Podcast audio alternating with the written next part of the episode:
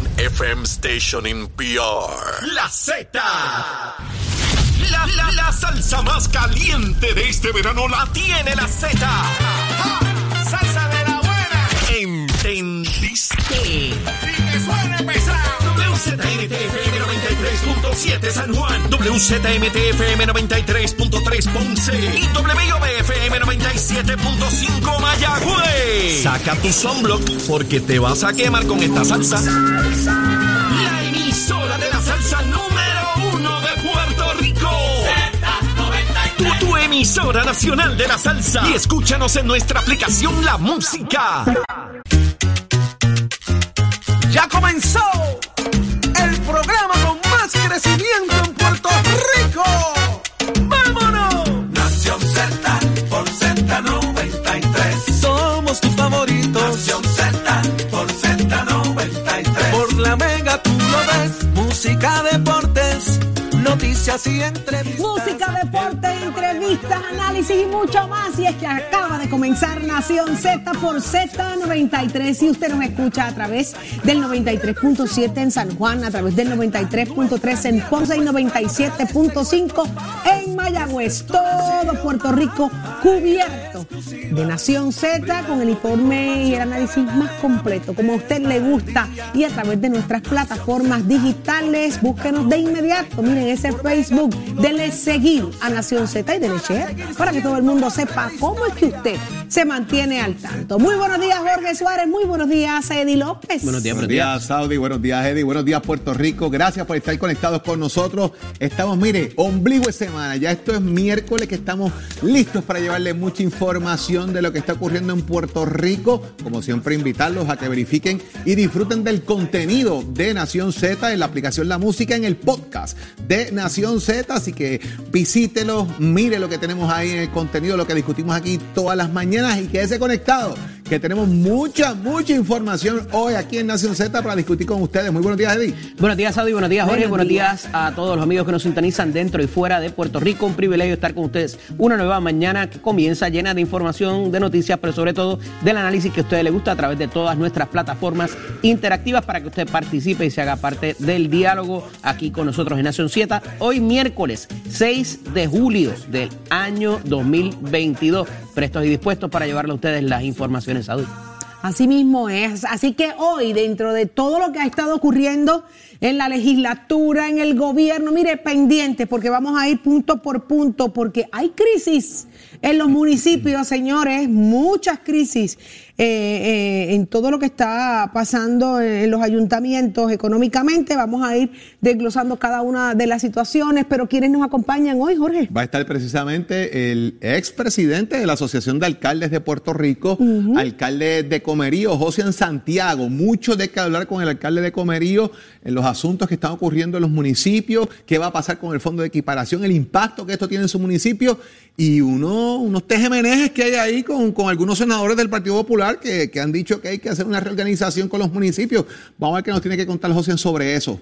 Sobre toda esa eh, discusión. Y en el análisis del día, Eddie. Mira, en nuestro panel explosivo de los miércoles no va a estar con nosotros el representante eh, Georgie Navarro, porque se fue de vacaciones con Bad Bunny, pero va a estar con nosotros la ex representante Sonia Pacheco. Vamos a hablar del salario mínimo, que el justo debería ser 20 pesos la hora, y vamos a darle seguimiento también a lo del Parque del Indio en el condado también, que parece que la directora del Departamento de Transportación y Obras Públicas, eh, la licenciada, la, la ingeniera Aileen Vega, dice que todo está bien y que todo se hizo conforme a la ley. Vamos a hablar sobre eso. Ave María, pues esa ley que la tiren para acá para yo comprarme algo también, a ese precio bomba. Está bueno, ¿verdad? Sí, yo creo que hay muchas preguntas que contestar ahí. ¿sabes? Muchas ¿Quién preguntas y declaró esto es más ¿Quién de declaró lo que se eso en piensa. desuso? ¿Quién dijo Ujú. que fuera? ¿sabes? Yo creo que hay muchísimas preguntas que contestar, más allá de un creo que- comunicadito de prensa y decir, "Ah, se hizo todo bien. No, no, y querer pasar por encima del radar como que todo se hizo bien y que no está pasando nada. ¿Cuál es el show? ¿Quién no pajona? Como si subestimando la inteligencia y la capacidad del ser humano. Eso, eso, eso, ese tema está extraordinario. Usted tiene que estar pendiente acá a Nación Z, porque también hablamos con el alcalde de Camuy, quien es el presidente de la Federación de Alcaldes, Gabriel Hernández, que ya también se reunieron con el gobernador, los es. federados. ¿Qué fue lo que se sentaron allí? A pedir o a exigirle al gobernador. Usted tiene que estar salvavidas desinflado, ¿Será dicen eso? que Dicen. lo que les pueden ofrecer. Eso dijo el alcalde de San ¿Cómo? Para, Lorenzo. para, para, para. Eso, está- eso es horrible. ¿Cómo le dijeron? Un salvavidas desinflado. ¿Quién dijo eso? El alcalde de San Lorenzo, Jaime Albe- Alberio, se Alberio, llama. Alberio. ¿Y a quién le dijo eso? Bueno, esa fue la expresión de lo que les puede ofrecer el, el- El gobernador. el gobernador ahora mismo. Salvavidas desinflado. Desinflándose más bien. y que al- de aquí al Eso te- tienes 2026 se queda salvavidas, sin pero aire. que eso está botando aire y que en algún momento se queda sin aire Se y nos va a vamos a hundir. vaciar. ¿Mm? Qué poco esperanzador, pero vamos con los detalles más adelante y el análisis completo, claro está, con el licenciado Leo Aldrich, solo aquí en Nación Z. ¿Y qué está pasando en Puerto Rico y el mundo? De eso sabe ella, Carla Cristina. Buenos días. Saudi, para ti, para Jorge, para Eddie todas las personas que nos ven y nos escuchan. En los titulares, los trabajos de la sesión extraordinaria que convocó el gobernador Pedro Pierluisi para atender, entre otros, el proyecto que transfiere 165 millones de dólares de la Corporación del Fondo del Seguro del Estado a las autoridades de energía eléctrica y de acueductos y alcantarillados están pautadas para comenzar hoy a las 11 de la mañana en la Cámara de Representantes y a la 1 de la tarde. En el Senado, por su parte, el presidente cameral Rafael Tatito Hernández propuso exigir a la compañía Luma Energy que utilice unos 950 millones de dólares existentes en, su- en sus arcas que asegura pertenecen a los contribuyentes puertorriqueños para reducir la factura del servicio de energía eléctrica. En otros temas, a partir del 11 de julio, la cam- cam- la compañía naviera Luis Ayala Colón, que se estima controla más del 80% de la carga marítima internacional que entra y sale de la bahía de San Juan, implementará una serie de aumentos tarifarios que encarecen el costo de transporte en la isla. Mientras en temas internacionales, el sospechoso del tiroteo de Chicago durante la celebración del Día de la Independencia de Estados Unidos fue acusado de siete cargos de asesinato, por lo que se enfrenta a cadena perpetua sin libertad condicional en caso de que fuera hallado culpable. Para Nación Z les informó Carla Cristina. Les espero mi próxima intervención aquí en Z93. Vamos de inmediato al análisis de las portadas, porque estábamos mencionando de la reacción del alcalde de San Lorenzo luego de la reunión eh, con el gobernador, siendo ellos, ¿verdad?, los alcaldes federados, y es impresionante la forma en que él resume con esta cita. Dice que son Hay- un salvavidas Pinchado, pinchado. hay que corregir, eh, Pero es lo mismo, más o menos, la palabra, la cita correcta es pinchado. Pero lo que se refiere es que, mire, estamos a flote con un salvavidas que tiene sendo joto, que se va a escapar el aire, en algún momento nos vamos a hundir. Vamos al, análisis de esto. ¿Qué es lo que está detrás de la situación que, y el reclamo? Fondo de equiparación. Volvemos otra vez al susodicho fondo de tanto que se ha equiparación. mencionado. Los municipios están perdiendo, en muchos casos, eh, Saudi hasta el 70% de, de- de su presupuesto en cuestión del fondo de equiparación. O sea, aquí el que más tiene le da al que menos tiene. Es un balance, pero al eliminarlo, aquí municipios, o sea, son 88 millones de dólares que no tienen, se están pasando, se baja a, a- a la mitad, a 44 incluso se habla hasta de 40 en un momento dado y el gobernador lo que está diciendo es, mire, yo tengo unos chavitos aquí, yo se los voy a dar para que manejen esto. Y ahí viene obviamente la expresión que hace Jaime Alberio, alcalde de San Lorenzo, de que estos son un salvavidas pinchado. O sea, yo estoy flotando con este salvavidas, pero esto está botando aire. En algún momento esto se va a vaciar y yo me voy a hundir porque no voy a tener de dónde agarrarme para salvarme. ¿Qué pasa aquí? Esto significa que para muchos municipios hay que hacer una reingeniería y pensar lo que se llama thinking out of the box. Hay que pensar fuera de la caja. ¿Cómo voy? ¿Qué voy a hacer para evitar despedir empleados públicos municipales?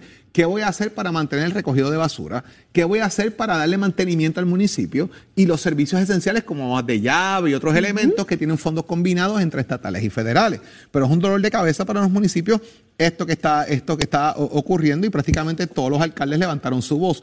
Amén de que también pues por ahí cuentan de que hubo un par de fuegos artificiales parece que en la reunión, porque le dejaron saber los federados, que fueron los que se reunieron ahí con el gobernador, pero trasciende de que le dijeron los alcaldes, mire, estamos altos los apagones y del mal servicio que da Luma, así como los aumentos en el servicio de luz y agua. Los alcaldes dijeron que están cansados del Departamento de Transportación y Obras Públicas porque no avanzan con los proyectos de pavimentación en las vías públicas bajo el programa denominado Cambio de Carril.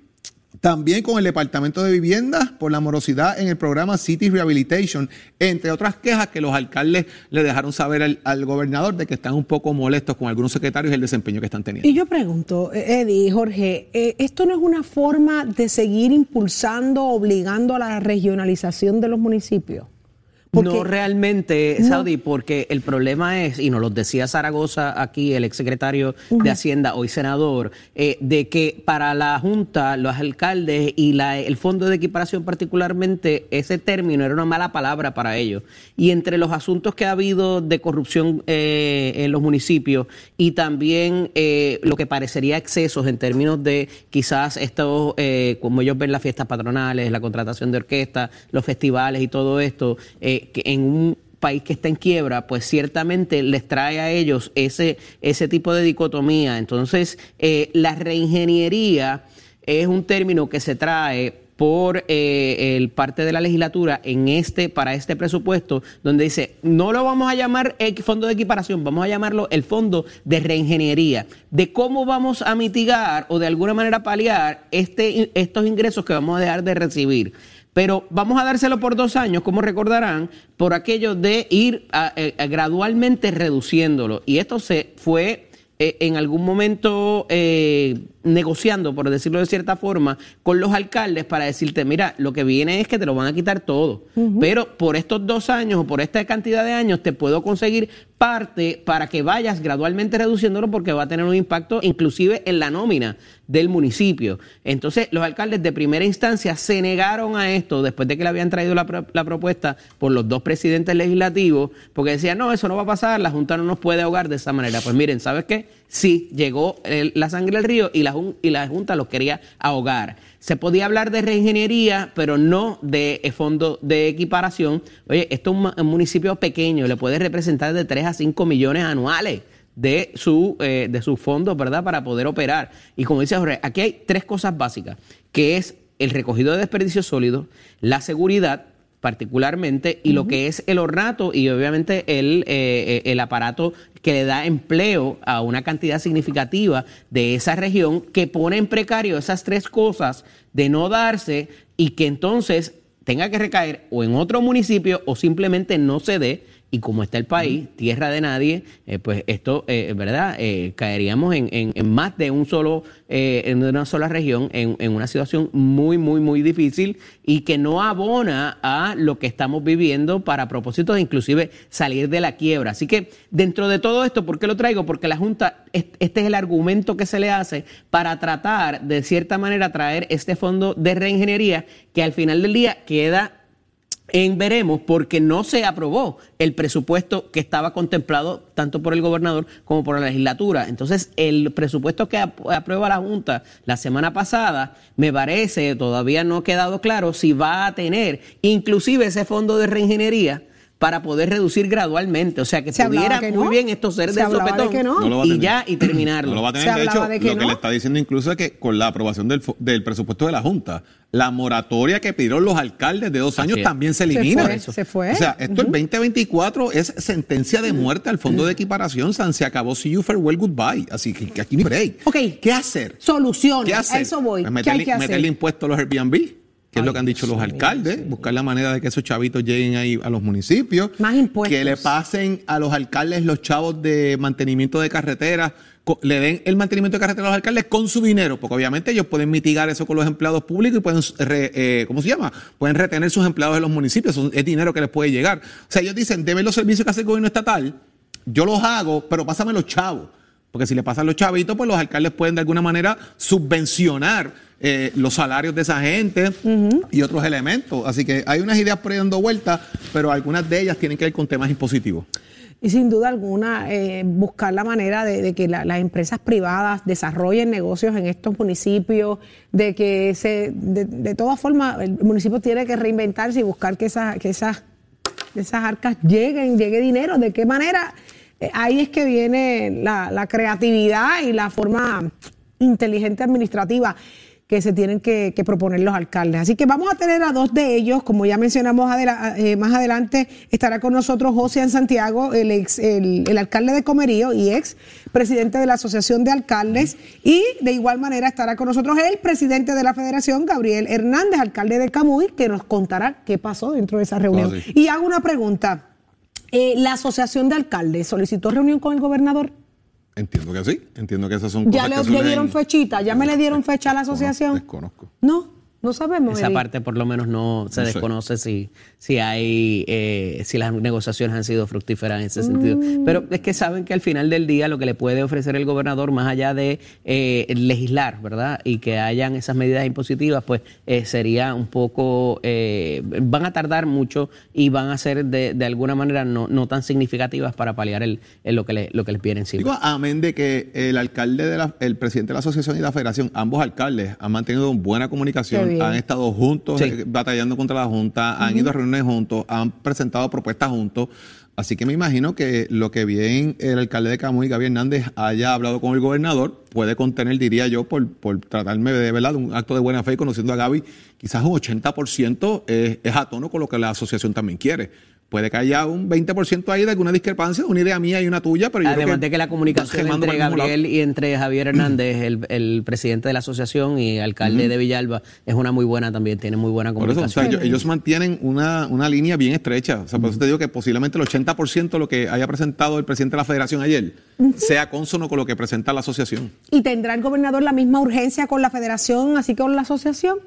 Bueno, son alcaldes independientemente de- de- del país. así Pero que- estamos hablando, claro, la asociación son los populares y la federación son Bien, los pero PNP. esto, esto no es un asunto político, Saudi, ahora no, digo es yo. que, es que así debería verse, no como un asunto político. La pregunta Lo es que muy, pasa es que al final válida. del día va ¿Tendrá a requerir un mecanismo que va a ser tanto para municipios populares como PNP y no va a prestarse. Esto no es que el gobernador va a abrir la cartera de un fondo que pudiera tener y les va a dar a unos y a otros. O sea, aquí va a haber que legislar inclusive eh, para lo que se quiere hacer y entonces va a, a- el, el- el efecto inmediato es que va a aplicar para ambos bandos. Qué bueno, ojalá y así sea, que sea así. Pero hoy es miércoles. Sí. Hoy es la petición de una extraordinaria y ya se rumora. Comienza la convocatoria. Hoy comienza la convocatoria, pero ya se rumora de que están en la cuerda floja los votos. ¿Qué pasó ahí? Pues hoy se abren los trabajos de la sesión extraordinaria. El goberna, el- los presidentes de los cuerpos legislativos, en este caso quienes estén presidentes en funciones en el Senado y el presidente de la Cámara, abrirán los trabajos, leerán la convocatoria que ha hecho el gobernador, donde se establecen cuáles son los puntos que se van a discutir. En el caso de la Cámara tienen un solo proyecto. un- una sola cosa que atender, que es el proyecto que va dirigido a utilizar el, el- el dinero del Fondo del Seguro del Estado, el sobrante que existe, para lo que ellos han llamado mitigar el aumento. O sea, que en vez de que De suba cuatro chavos, te suba uno, pero es eh, sube como quiera. Pero es un asunto de mitigarlo. Al parecer, en, eh, en la Cámara de Representantes, pues los votos, si los vamos a contar hoy, ya está complicado. Ya tienes eh, parte de lo que es Movimiento Victoria Ciudadana en contra, se han expresado en contra. También se expresó en, en contra Jesús Manuel Ortiz, dijo que no está muy de acuerdo con que estén utilizando ese dinero a esos fines, que hay que buscar otras alternativas. También se expresó en contra José Cherito Rivera Madera, o sea, ya ahí tiene, ya de Tres. entrada 26 votos ya no los tiene para efectos prácticos, ¿verdad? Eh, Luis Raúl Torres, y ustedes saben la posición de Luis Raúl sobre esta particularidad. claro. Así que hay otros legisladores que también se han estado expresando a través de las redes sociales sobre este tema, amén de que el presidente eh, de la Cámara, pues yo no sé si esté muy de acuerdo con el tema porque tiene sus propuestas, Eddie López. Mira, ciertamente, y trae al juego ayer dos, dos asuntos particulares. Uno lo había eh, anunciado en el fin de semana, eh, que es que habían unas medidas, cerca de, son seis, siete, ocho medidas, es que el presidente había estado impulsando y que tenía que ver con aquello que anunció, y lo, no- estuvo aquí con nosotros, que representaba el bajar la deuda de la Autoridad de Energía Eléctrica en un 75% y llevar el kilovatio hora, a cerca de 9 centavos. ¿Cómo se lograba eso? Con esta serie de medidas entre resoluciones y proyectos. Pero adicional a eso, el, presidente de la Cámara dice ayer, nosotros le dimos a Luma 950 millones de dólares. Y con esos 950 millones se puede palear bastante, este, eh, no este aumento, sino todos los que hemos recibido y eh, adicionalmente los que quedan por venir. Eh, esto es interesante porque esa cantidad incluye fondos federales, incluye eh, un poco eh, lo que fue el- la, la inversión inicial para que entrara Luma en vigor. Sabemos que tienen un déficit operacional que ellos mismos han hablado acerca de esto. Ese dinero no se supone que sea para eso, pero ante una emergencia, si estamos utilizando dinero del, del Fondo del Seguro del Estado, utilizar dinero que Luma debe tener guardado ahí eh, en, en esa reserva, pues también pudiera entrar. Y es interesante estas propuestas que trae eh, el presidente de la Cámara. El gobernador evidentemente ha dicho que no, que no formó parte de lo que va a ser la extraordinaria y esto crea ese malestar también. Si vamos a, a verificar todo lo que se puede hacer, pues vamos a verlo todo. Entonces, ante la renuncia del gobernador de ser solamente este proyecto de los 145 millones para la Autoridad de Energía Eléctrica y los otros 20 para acueductos, pues eh, ha creado otro malestar adicional en las propuestas de Tatito, lo hablábamos anoche, ¿verdad? Eh, entre en los intercambios que tenemos, hay cosas que suenan muy interesantes, hay que ver cómo en la práctica se pudieran llevar a cabo, pero suenan, suenan viables, ¿verdad? O suenan interesantes para propósito de, de, ser, discutidas, si son posibles o no, pues eso, ¿verdad? Son otros 20 pesos, pero ciertamente se pudieron haber traído a la, a la consideración. Porque tú traes un aspecto muy importante en términos del trámite legislativo. La fecha, ¿verdad? Si se radicaron antes del 25 de junio, ¿Por qué no se atendieron? ¿Por qué Tatito no, verdad, utiliza su fuerza como presidente del cuerpo y pide que se atiendan las medidas y se lleven a vista pública? Y entonces hubiese tenido una herramienta adicional de decir al gobernador, ya esto está en vista pública o ya esto se aprobó en la legislación mía, eh, añádalo y llévelo al Senado para atender esto y salimos de esta. O sea, hay un trámite de la erradicación y si es una medida del presidente se le debe dar, ¿verdad? Una prioridad, se le da una deferencia a las medidas del presidente y los portavoces, es la realidad. Porque está destiempo Eh, la no es que propuesta. está destiempo, es- está, está, eh, la propuesta existe. Lo que yo digo es por qué no la atendió de antemano, ¿verdad? Porque si la había radicado, desconozco la fecha de erradicación, pero sí fue que sea antes de 25. Incluso él estuvo con nosotros aquí hace algún tiempo atrás y ya estaba el tema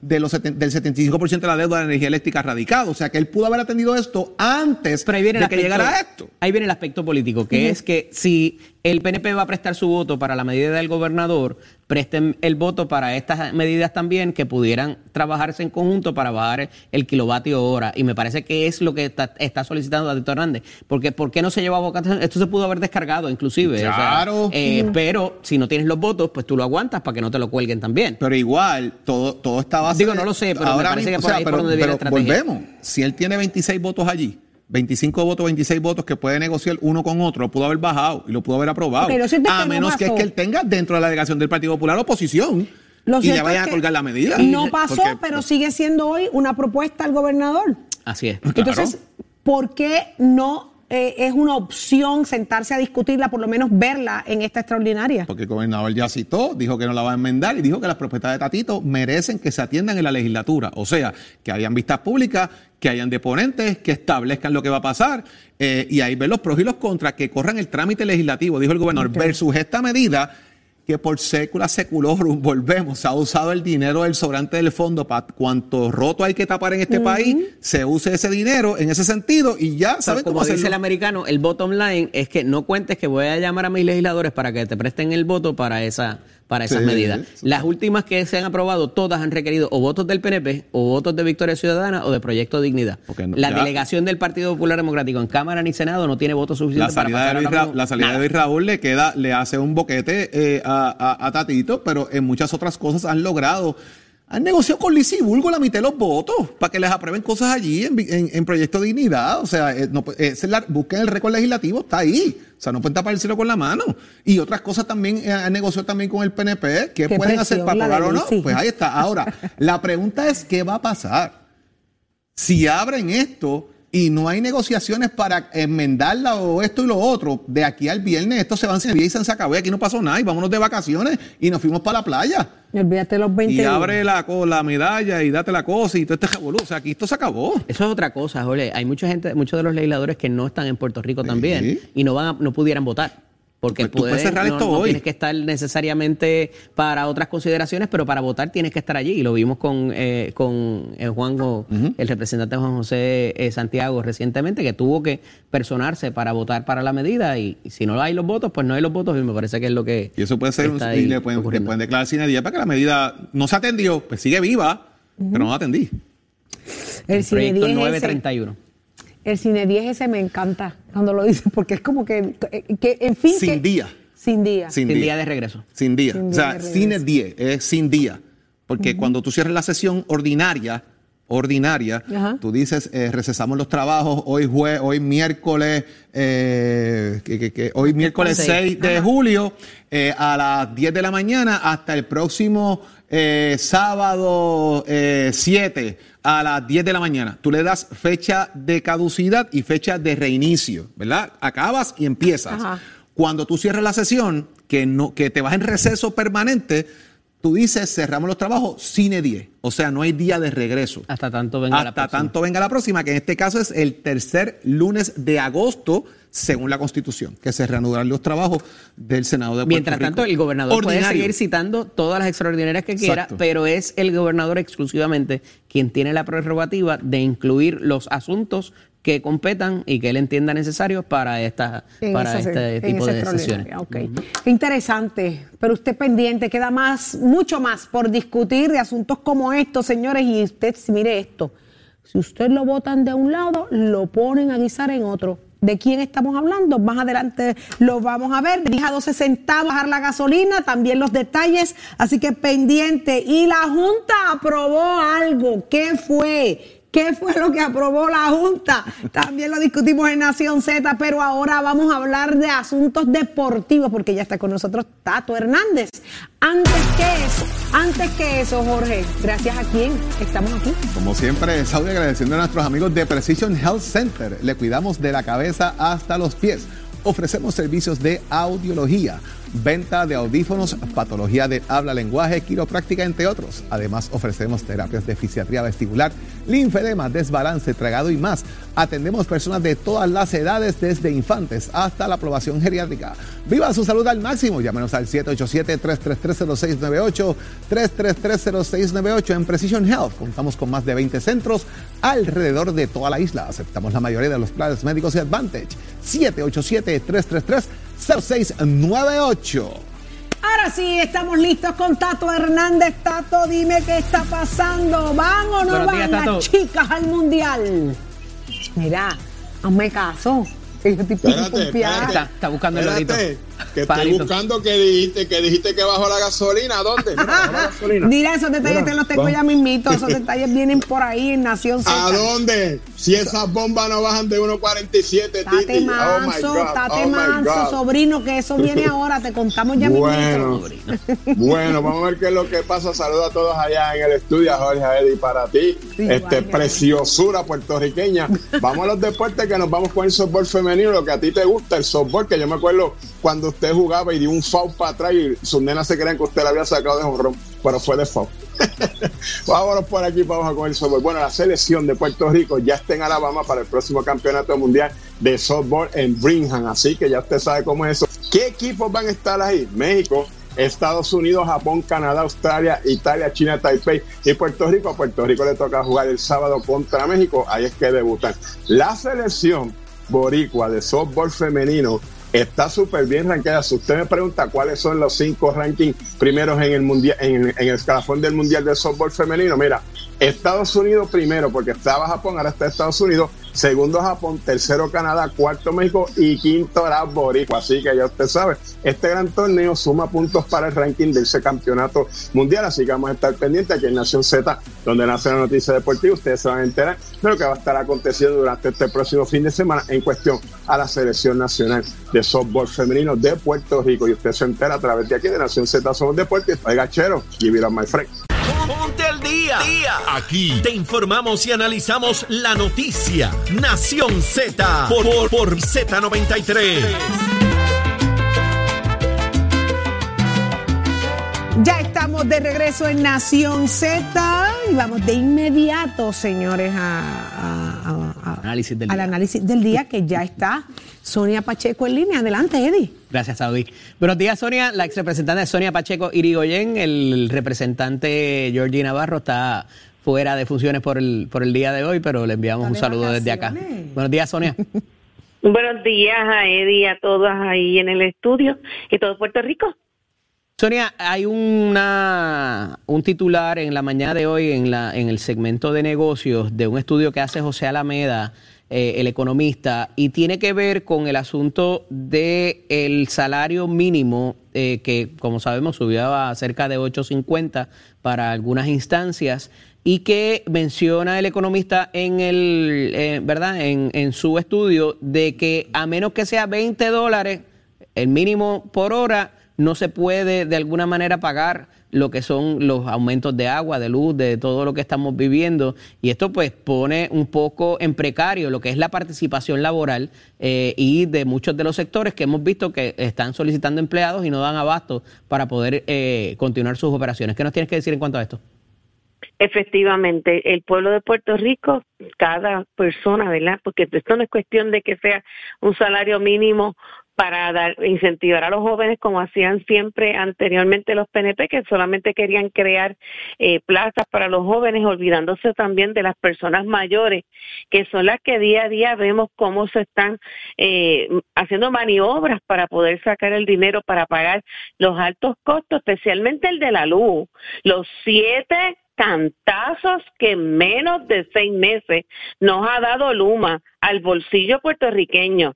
En ese estudio que hizo el, mi distinguido y amigo, el economista Alameda, precisamente eh, solamente contempla cinco y han sido siete, porque comenzamos este mismo mes. Mire, usted hoy en su casa tiene que estar pendiente si deja el abanico, la luz, lo que sea prendido, porque lo que el cantazo en el mes de agosto son casi el doble de lo que usted está pagando en este mes. Y nosotros, eso solamente en el renglón ah, de, de, luz eléctrica, sin contar lo que viene del agua, sin contar que ayer precisamente cogieron una pareja de viejitos que no les da a los chavos robándose la comida. Ustedes saben lo que es llegar al pueblo de Puerto Rico, a que nuestros viejos, a que nosotros que todos los días estamos envejeciendo, tengamos que robar comida porque no podemos alimentarnos de otra manera porque ni tan siquiera los cupones van a estar dando. O sea, tenemos que evaluar qué es lo que estamos haciendo en Puerto Rico. Pero eso es viable para las empresas ahora mismo, Sonia. eso es viable para las empresas, el, el, poner el, el, salario en 20 dólares la hora. Hay jurisdicciones en Estados Unidos que lo más que aguantan son 10, 12, hasta 15 dólares, pero 20 dólares la hora. No lo, vamos, no lo vamos a poder hacer, ninguna empresa, y mucho menos el pequeño comerciante va a ser difícil primero el reclutamiento porque jamás van a poder llegar a 20 dólares. Eso es, eso es, ah, eso es la realidad. Él está haciendo un estudio de lo que es la realidad, de lo que puede compensar y nivelar lo que es la, la vida, ¿verdad? Lo mínimo de la vida. Nosotros tenemos que hacer una composición económica de cada persona en su hogar para poder echar hacia adelante que eliminan si las salidas, si las comidas más caras, si en vez de comer tres veces al día comen menos, si en vez de prender la estufa tres veces, la prenden una, todo ese tipo de cosas, pero lo que pasa es que lo que a mí me da coraje es que el gobierno no tiene las prioridades. Pero ahí quería llegar, ahí quería llegar, ahí quería llegar. El gobierno debe estar metido en esto, el mercado debe regularse y provocar los cambios y lo que haga atractivo para allegarse los empleados o, eh, o debe meterse también el gobierno de alguna manera a eh, provocar estos cambios, eh, ¿verdad? Que pudieran resultar nefastos para muchas industrias. Me parece que estamos de acuerdo en eso, pero eh, ¿cómo debería trabajarse esto y qué debería hacerse para hacer entonces esa oferta más atractiva sin tener que cerrar negocios? Dejar primero que nada el panismo y el bochincheo. Vamos a empezar por ahí. Lo primero es, todavía nadie siente que la crudita, que fui la primera y estoy en récord en todo Puerto Rico, la primera persona, sin ser legisladora ya, que mencionó una reducción en la, en la política que había existido de la, de la crudita fue esta que está aquí. ¿Dónde está? Yo nunca vi el cambio. Entonces, hay que, de verdad, hay que hacer una, una verificación y fiscalización por, departamento, por el departamento del DACO donde se pueda ver que hubo una reducción. Ahora mismo, se, ayer se cayó el mercado. Por lo tanto, ¿verdad? Del barril y del petróleo. Por lo tanto, se supone que ya nosotros estemos viendo, mañana pasado, no más tardar, que haya una reducción. Ya ya estaba escuchando por ahí en otro lado el, eh, que estaba el, el presidente de, los detallistas diciendo que eso no se va a reflejar. Eso es una charlatanería lo que tienen los gasolineras en Puerto Rico. Todos se lo quieren ganar. Eso es parte de lo que tiene que regular bien el gobierno, fiscalizar y hacer las cosas correctas. Los supermercados.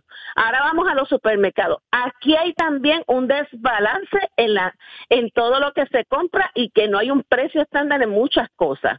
Todavía escuchamos al mismo secretario de Agricultura en la forma en que se expresa. Miren, los huevos, que si los huevos de Puerto Rico, yo amo los huevos de Puerto Rico, yo hago bizcocho, por lo tanto trato de comprarlos de aquí, primero porque tienen más claro y tienen más yema y me, me ahorro en un cartón de 30, me ahorro 45 huevos blancos, pero al mismo tiempo tienen que mejorar todos los precios. Incentivos federales existen para que todas las industrias de la leche, la industria que tiene que ver con el ganado y todo lo que tiene que ver con, con, toda la agricultura se pueda mejorar. No, pero lo que pasa es que se lo dan solamente a los panas. Y ese es el problema aquí político, que como solamente se le da todo a los panas, se deja todo lo demás a que sea el pueblo el que esté afectándose. El problema mayor ahora mismo se llama la luz. Los negocios no pueden pagar la luz por lo que no pueden bajar los costos de los alimentos y de todo lo de, todo, porque no solamente son los de la comida. Tiene que haber algo. Mire, ahí sale un proyecto ayer de, de Tatito que, para que se vea en esta sobre los 935 millones que tiene allí Luma escondidos tratando de ganárselos ellos. Miren, en vez de estar pensando en sacarle al Fondo de Seguro del Estado, los chavos, cuando se supone que estaríamos desangrando nuevamente una, una institución de nosotros del gobierno. Son cosas que tenemos que estar pendientes. Aquí las prioridades no pueden ser que estemos vendiendo las playas ¿Cómo es eso? Vendiendo cada rincón. ¿Cómo es posible que aquí se estén vendiendo todos los cantitos que haya libre de, esparcimiento, de, belleza natural del país? Que yo no puedo ir a una playa que Mira, me Sonia, de eso, de eso quería hablarte, de, la ¿Ah? venta. De, eh, el otro tema que quería hablarte era ese, pero ya, ya que me lo trae, la venta de este predio en el condado, de lo que era el Parque del Indio, eh, que trasciende de que la directora o la, sí, la directora ejecutiva de la, del Departamento de Transportación y Obras Públicas, después de revisar el expediente, dice que todo se hizo conforme a derecho, que todo está bien hecho y que el, pre, el predio eh, cambió de utilidad si es que algún momento la tuvo, porque dudan hasta si fue un parque pasivo, eh, para propósitos de vender ese predio en 150 mil dólares para eh, su desarrollo. ¿Qué nos tienes que decir en cuanto a eso? dos cosas, parece que ella no, no, no pasea por ahí.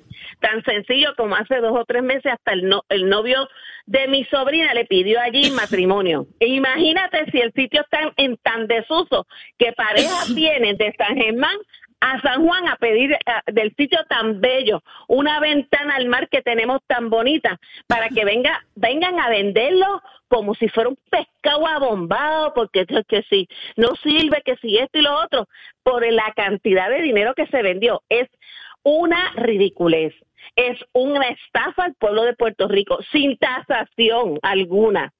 Mira, yo que soy corredora de bienes raíces, nosotros todo el tiempo tenemos que estar pendientes a eso, a que se tase lo que es correctamente y no que se en otras cosas como lo que hay por ahí en una ley que estoy bastante molesta.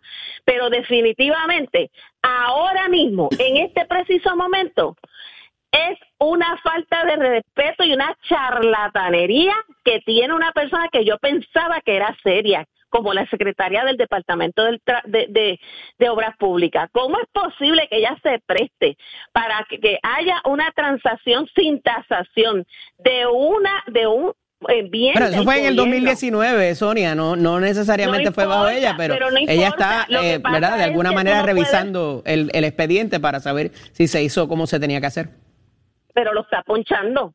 Y tú cuando tienes duda que tú sabes que esto te va a traer problemas, lo correcto es tú ir sobre el asunto, verificar que esté bien esa transacción y no venderse a la familia del gobernador cuando todo el mundo sabe que hay, que ahí metidos familiares del gobernador, porque este es el problema, que tenemos un gobernador que se está metiendo en todo. ¿Dónde hay problemas allá en Rincón? Con familiares del gobernador. ¿Qué es lo que está pasando ahora mismo en el condado con familiares del gobernador? Cinco años robando lo que llevan esta gente y cuando termine, eh, terminen porque se van, porque se van. Cuando terminen este cuatrienio, si es que lo termina, porque cada vez creo que estoy más convencida que deben, debemos de hacer un venado igual que el del 2019, o, porque este hombre ha engañado a este pueblo. Juró y nos dijo en campaña que no iban a aumentar nunca la, la, la, luz y fue lo que ha hecho y, descaradamente no ha hecho nada porque este país pudiera salir. La otra que no ha hecho nada es Jennifer González, que pudiendo estar en el, en el Congreso haciendo medidas para que la, la leyes de cabotaje pues, se flexibilicen para Puerto Rico, está solamente pensando como una novia todos los días que es lo que va Mira, a hacer Sonia. el 6 de agosto. Que, Sonia, queremos saber de nuevo que, que, cuál es el, el- el- lo que tienen los huevos de Puerto Rico que, que, que tú los amas tanto. Los huevos de Puerto Rico, primero, que pesan más. y segundo, son más ricos, son colorados. ok. O sea que sirven para hacer cupcakes también. Bueno, por lo menos mis bizcochos siempre salen coloraditos y sirven para todo. Bizcocho, tres leches, flanes, todo, de todo. Y de dieta. Además de que tienen una base bien grande de proteína. Gracias, Sonia. Hablaremos la próxima Buenos semana. días. Más vale que te hayas comido unos buenos huevos tempranitos. Si no, mira, yo los estoy viendo. Bye, bye, buenos días. Bye. Excelente día, Saudi Yo Rivera. estoy anotando, ¿viste? Yo estoy anotando los huevos colorados Y con mucha proteína. Ay, sí. y mucha proteína. Son buenos, ¿ok? Eso ya lo dijo hoy Sonia Pacheco, que hace bizcocho, ¿ok? Yo estoy. O sea que debe servir para los cupcakes también. Claro, eso No, rinde. de- deben salir de Red Velvet. rinde, Son colorados. rinde también. Eso rinde. Eso rinde. Mira, ¿a ti cómo te gustan los huevos? Ay, sí. Tato Hernández. ¿Sabes la risa? Yo pensé que yo había oído todo y escuchado en mi vida, pero Como, pero no me contestaste. ¿Cómo te gustan a ti? este frito, Son ricos. frito, que tengan mucha proteína, no me importa el color. Muy bien. Estamos gozando. Después que me mate el hambre, así sean de avestruz, van. ya me lo imaginé todo. Me lo imaginé y todo, no. Háblame de boxeo. Háblame de boxeo. Mira, ¿Qué está pasando en el tenemos aquí, hay un chismecito en el boxeo y es que tenemos un gran boxeador, se llama Yankee River, este muchacho fue medallista panamericano y centroamericano, fue olímpico también, pero aparentemente no pudo ir a un compromiso, algo que pasaba con sus familiares, no se sabe bien la explicación. Y aparente alegadamente el presidente de la Federación de Boxeo, Chiqui Laureano, como que le dio de codo, no le pagaron más el comité de alto rendimiento, cuando el hombre dice no me están pagando, va a donde la presidenta del comité y donde el del alto rendimiento y le dice no, nos dijeron que ya tú no querías boxear más aficionados.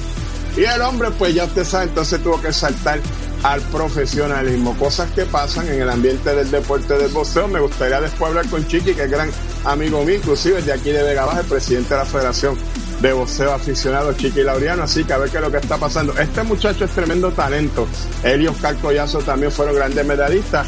Este Oscar saltó primero que era el profesionalismo, está de la mano de Miguel Coto. Parece que Yanquiel pues se acerca también para estos pasos porque aparentemente pues subsistir como atleta ya nosotros sabemos de esos ejemplos, como es la muchacha de la jabalina que trajimos antier, como es el mismo Ryan Sánchez, no se le está dando la ayuda que necesitan. A uno les dan de más, a otros le quitan y a otros les dan de menos. Pero esa carta la tiene que trabajar el Comité Olímpico de Puerto Rico y así que ya usted sabe, si uno habla estas cosas y mucha gente dice que es que uno la tiene con el comité, pero yo no la tengo con nadie, lo que pasa es que hay que hacer las cosas bien porque tú no te alimentas de un solo atleta, tú tienes un montón de atletas que representan, ahora llevamos siete atletas para el próximo mundial, que vamos a hablar de eso ahorita, así que hay que trabajar con ellos, hay que trabajar con todos por igual, no para unos sí y para otros no, porque todos representan nuestra bandera.